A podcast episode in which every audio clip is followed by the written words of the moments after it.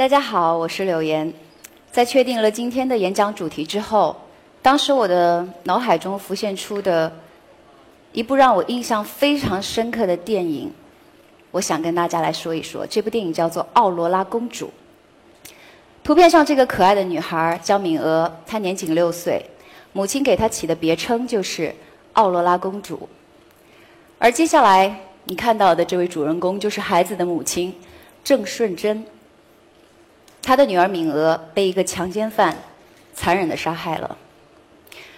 在失去女儿的巨大痛苦之下，郑顺贞踏上了复仇的道路，而且一系列看上去毫不相关的人被他一一杀死。可能这个时候观众会问：为什么？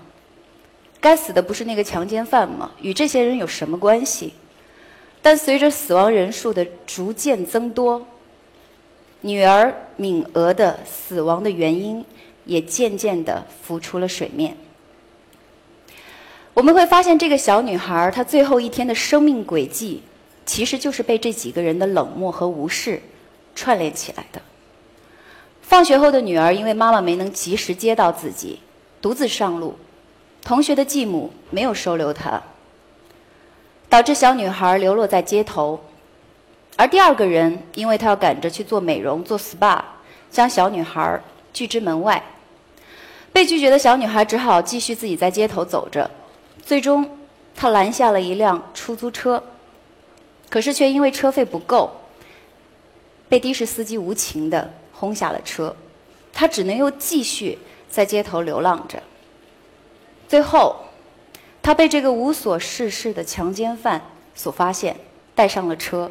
并将他残忍的杀害，而那个罪犯通过伪造罪证，以精神疾病为由逃脱了法律的制裁。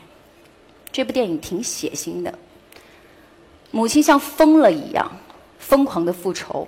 我记得那些鲜血，也记得母亲的愤怒，我的心非常的震撼。我在想一个问题：原来冷漠是可以杀人的。其实，在我们的现实社会当中，由于人们的冷漠和无视，酿成的社会惨案、悲剧不在少数。新闻事件每天都在发生，我们看得到，我们听得到，我们不聋，我们不瞎。所以，在这里我不一一列举。但是，接下来我想跟大家分享一个视频，是前段时间我在网上看到的一个新闻，里面的画面同样让我非常的震撼，请看。五月六号下午四点多，林女士带着两岁半的女儿玲玲和五个月大的儿子去打疫苗。打完疫苗后，就到附近的商场，打算给孩子买点夏季的衣服。趁妈妈埋头选衣服的时候，玲玲走到一旁自己玩耍。这时，一名男子带着一岁左右的儿子从旁边走过，玲玲挥舞着手，很欢快地走过去，但还没有接触到小男孩，玲玲就被男孩的父亲一脚踢飞，落到了监控画面之外。而该男子踢完人之后，也没有任何上前搀扶的动作。即系听到我个女女哭，咁我就即刻走过去，我就问佢发生咩事嘛。佢就话：你个女女打我仔，我推咗佢下，佢自己企唔稳，跌咗跤啫咁。林丽的妈妈和对方争吵几句后，准备报警，但该男子竟然当什么事情都没发生，直接离开了商场。有几个一齐嘅，因为嘈咗几句就走噶啦，大家走噶啦。由于没有看到事发的瞬间，李女士只好先带女儿回家。直到两小时后，玲玲的爸爸查看到商场的监控视频，他们才发觉事情的严重性，急忙带玲玲去医院检查并报警。嗯，我听到刚才看到女孩被踢飞的时候，很多人有揪心的心痛的声音，有心碎的声音。我知道现场有很多是为人父母的，虽然我。还没有孩子，但是我依然非常的震撼，就是那样的一个飞脚、踹飞的动作，通常只有我在横店拍戏的时候，借利亚还有武术指导的帮助，我才能够完成。我们称之为特技动作，而这个动作就发生在这个女孩的身上。除了要严厉的谴责这位同样是孩子的父亲的中年男人，我还记住，我还注意到一个细节。就是刚才新闻的最后一句，女孩的父亲两个小时之后折回到商场，通过调出监控录像带，才还原了事情的真相，才知道他女儿发生了什么。而在此之前，在这个商场的人，没有一个人站出来主动的告诉孩子的父母，他的女儿刚才遭受了什么，遭遇了什么。是的，没有一个人。社会学家说，中国已经由熟人社会进入到了陌生人社会。随着时代的发展，个体的竞争也日益激烈，我们的压力越来越重，冷漠也渐渐的在每个人的心底滋生。冷漠这个词在十年前，它一定是一个纯贬义词，而放到今天，冷漠好像变成了一个中义词、中性词。对，它甚至变成了一个很好用、很好玩的词，而且它变成了网红，有了自己的表情包和周边产品。我们在和朋友聊天的时候，会用冷漠这个表情甩朋友一脸，我们觉得好酷啊！而且我们也会用这个词来吐槽所有我们不喜欢的书籍、综艺节目、我们不喜欢的明星，一切的一切。我试了一下，它放在我身上也毫无违和感。我们还会把它印在背包和手机壳上，用来表达我们某种态度和主张。你发现了吗？冷漠在我们的心里已经逐渐变成了一个不那么坏，甚至有点酷的概念。呵呵，我不是一个冷漠的人，我自己是这么认为的。我顶多是外冷内热，我不太主动，不太热情而已。可是熟悉我的朋友都知道，我是一个拼命三娘，我太醉心于工作。在我对工作投入百分之两百的热情的时候，我会忽略身边的亲人、朋友，甚至工作室的小伙伴。我经常被他们投诉。于是我打算做一些改善，在去年年底的时候，我带着父母参加了一档旅行类的真人秀节目，叫《带着爸妈去旅行》。我很喜欢这个节目，也很感激这个节目，因为这个真人秀让我在一年当中可以抽出三十天的时间，二十四小时跟我的父母在一起。这些年我亏欠他们太多，我觉得这是一个很难得的机会，在他们还没有真的老去，我还有时间的时候，可以。带着他们去看世界，整个过程非常的温馨，充满了很多美好的回忆。我妈一直恳求我找节目组要 VCD，我真的寄给她了。但是有一天所发生的一个经历，让我后悔莫及。来看下面的视频。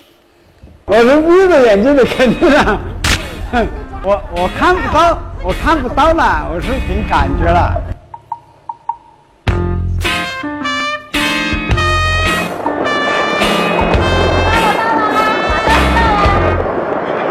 有恐高，零六年就就就发生恐高，以前没有发生。上来是平地了，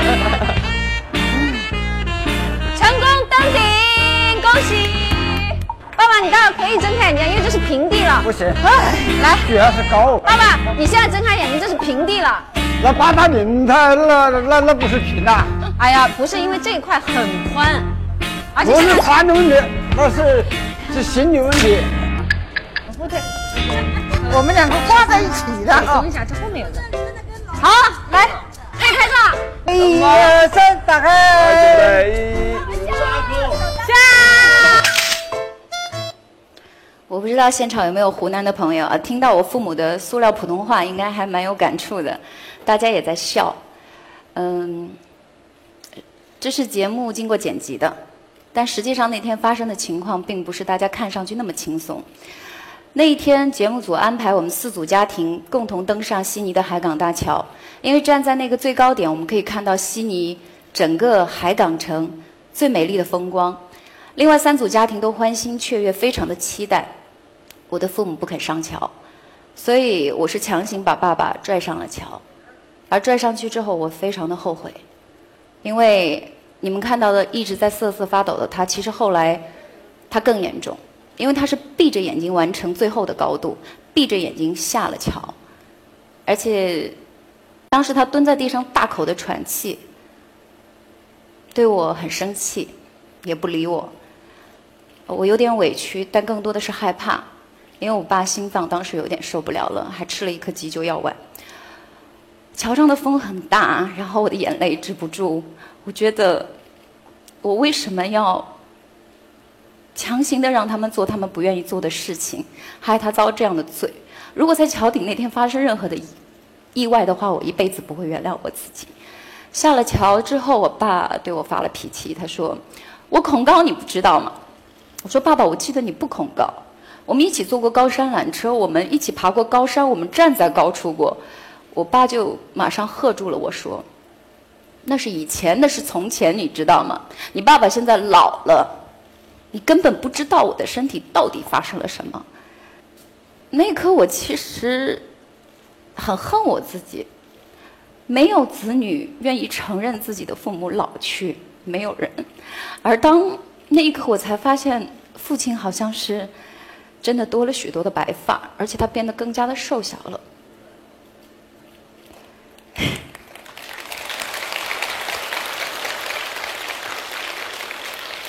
的确有很多事情我不知道，我自认为是个孝女，有时候新闻报道里也常常会宣扬我。如何凑钱给母亲治病的消息？我一直认为我很关心他们的身体健康，可是有很多很多的事情，我并没有那么实时的关注。相比工作而言，我的确在生活中是一个冷漠的女儿。我当时发誓说，我错了。真人秀的终极目标不是在秀里让大家看到我们一家有多可爱。也不是去努力完成节目组给我们的任何的设定，而是爸爸妈妈你们的感受，你们的健康，我错了。所以我想，刚才虽然我有点哽咽，但是我忍住了，因为说到对亲人的冷漠，我们至少会有愧疚感，我们会努力的找时间、找机会去修复和他们的关系。当我冷静下来，我又想到了一些人，是曾经那些。类似亲人的人，他们住的离我们很近，而且有他们在，我们也会觉得非常的温暖。这些人到如今为止，我们已经习惯了对他们冷漠，甚至觉得冷漠没有什么不妥。这些是离我们最近的陌生人，他们的名字叫做邻居。我不知道大家听到邻居有什么样的一个概念。我觉得的邻居还停留在小时候，那时候我跟父母是住在单位的职工宿舍楼里，左邻右里的关系非常好。我会跟你借根葱，他会跟你借袋盐什么的，保证明天还。我记得有一次爸妈晚上出去了，然后交代哥哥呢，就说一定要照顾好我。结果呢，我就希望晚上出去能够跟我的小伙伴愉快的玩耍，就跟哥哥起了争执。几番被拒绝之后，我就开始。隔着门嚎啕大哭，各种作妖，然后没到多长的时间，真的二十秒不到，还是怎么样？就是楼上楼下叔叔阿姨全都开门了，都跑到我们家来问怎么情况。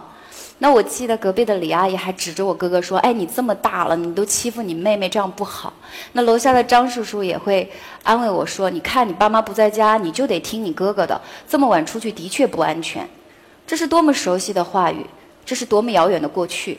可现在回想起来，就是我这些可爱的邻居叔叔阿姨们，是他们替补了我不在家的父母的位置。他们那么亲，那么冷。以前我们常常会说一句话，叫做“远亲不如近邻”，什么意思呢？就是说。曾经的邻居是那个比亲戚还要重要的人。我们虽然没有血缘关系，也不一定兴趣相投能够成为挚友，但是在我们遇到麻烦的时候，这些人具有离得近的先天优势，他们总是能够第一时间凑上来搭把手，帮我们渡过难关。可是现在，邻居已经变成了离我们最近的陌生人。此时此刻，我想和大家一起来思考和回答一些问题。你的隔壁住着谁？是男是女？是家庭还是独居？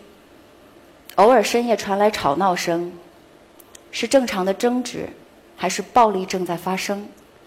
大晚上的时候音乐不停，是他刻意扰民，还是他正在经历着人生最艰难的阶段，夜不能寐？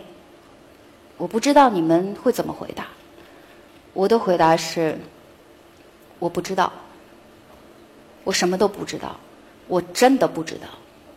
我北漂十一年，搬过五次家，我不认识我的任何一个邻居，我也未曾和我的任何一个邻居说过话。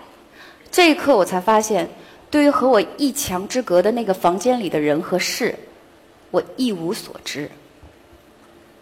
邻居这个身份在我们的社交圈似乎已经成了濒临灭绝的物种，已经快要看不见了。我在想，如果现在，如果今天，如果此时此刻，我就站在我的家门口故意放声大哭，整栋楼应该将报以我沉默吧。就算有人打开门，也只是嫌我吵到了他。从前我们出远门的时候，我们会把钥匙托管给邻居。现在我们出差，最多也就是把钥匙放在物管那里。在我们的邻居需要我们帮助的时候，我们没能第一时间去搭把手，那我们又为什么要期望在我们遇到困境的时候，邻居们会挺身而出呢？